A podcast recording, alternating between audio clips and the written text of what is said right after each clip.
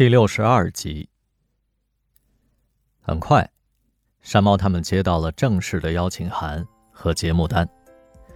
九月十号启程。乐队不仅要演唱四首指定曲目，还要为艺术团的一位女歌手伴奏。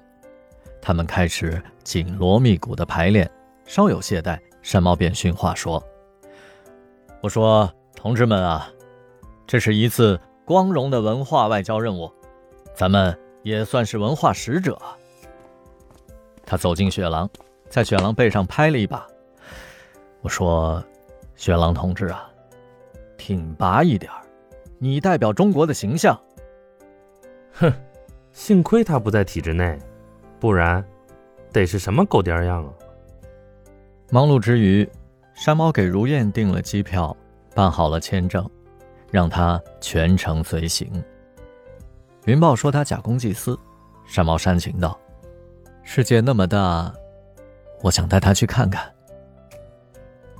终于盼到了出发的日子，几路人马在首都机场汇合，乘坐法航航班前往巴黎转机。艺术团加上带队领导、翻译和记者，二十来人的队伍浩浩荡荡。音乐学院民乐系的两位学生比较矜持，来自河北的老 K 率领的杂技团可热闹了，一群平均年龄十四五岁的孩子叽叽喳喳说笑不停。老 K 瞪起眼睛，他们立即鸦雀无声，躲到一个栗色的卷发女人身后去。她是老 K 的助手。外号十三姑。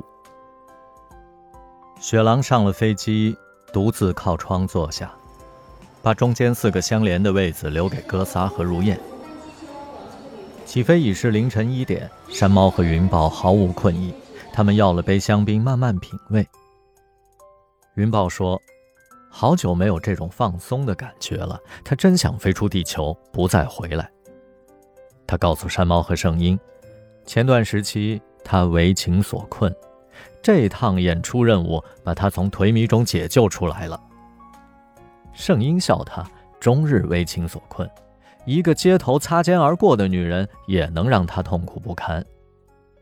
云豹说：“这回不是街头邂逅，是朝夕相伴。”原来，云豹的妈妈总是找不到称心的女佣。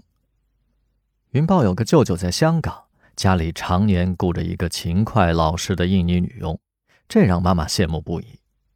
听说这位印尼女佣的表妹也要出来做工，舅舅便把她介绍给了妈妈。山猫在云豹家里见过那个姑娘，她叫瓦娜，二十岁出头，黝黑娇小，梳着一条粗粗的麻花辫，眼睛楚楚动人。见到外人。就垂下眼帘，露出腼腆的笑容。山猫和云豹在沙发上聊天他端来一碟腰果和两杯红茶放在茶几上，面朝他们向后退。出了门之后，才转身疾步而去。他没有穿鞋，纤纤秀足踏在光洁的云石地板上，来去无声无息。这个情景让山猫记忆深刻。云豹开始注意到他，也是因为他习惯赤足，而且把地板擦得一尘不染。他不懂中文，英文也不够好，总是静悄悄的。闲暇时，偶尔会在自己的房间里叽叽咕咕的用印尼语煲电话粥。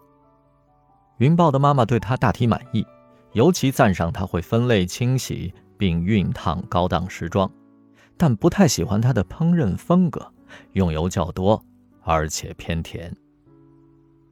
有天，云豹吃完早餐正要离席，瓦娜兴冲冲地告诉他说还有甜点，稍后便从厨房端出了一盘煎香蕉，香蕉上面涂着金灿灿的蜂蜜和杏仁屑。云豹毫无食欲，想告诉他水果直接吃最美味，以后甭费事儿了。可瓦纳的大眼睛充满了期待，一眨不眨地望着云豹。这样的眼睛，上帝也无法拒绝。云豹不得不拿起叉子尝了一块。甜腻之余，还有柠檬的酸味儿和朗姆酒的香醇。他不知不觉地吃光了盘子里的香蕉。当他再看到瓦纳时，竟有几分神思恍然。他俯身收盘子时，若隐若现的乳沟；擦地板时翘起的臀部；浇花时轻拭汗滴的手指；沐浴之后湿漉漉的黑发，还有匆匆穿过草丛的玲珑脚踝。这些。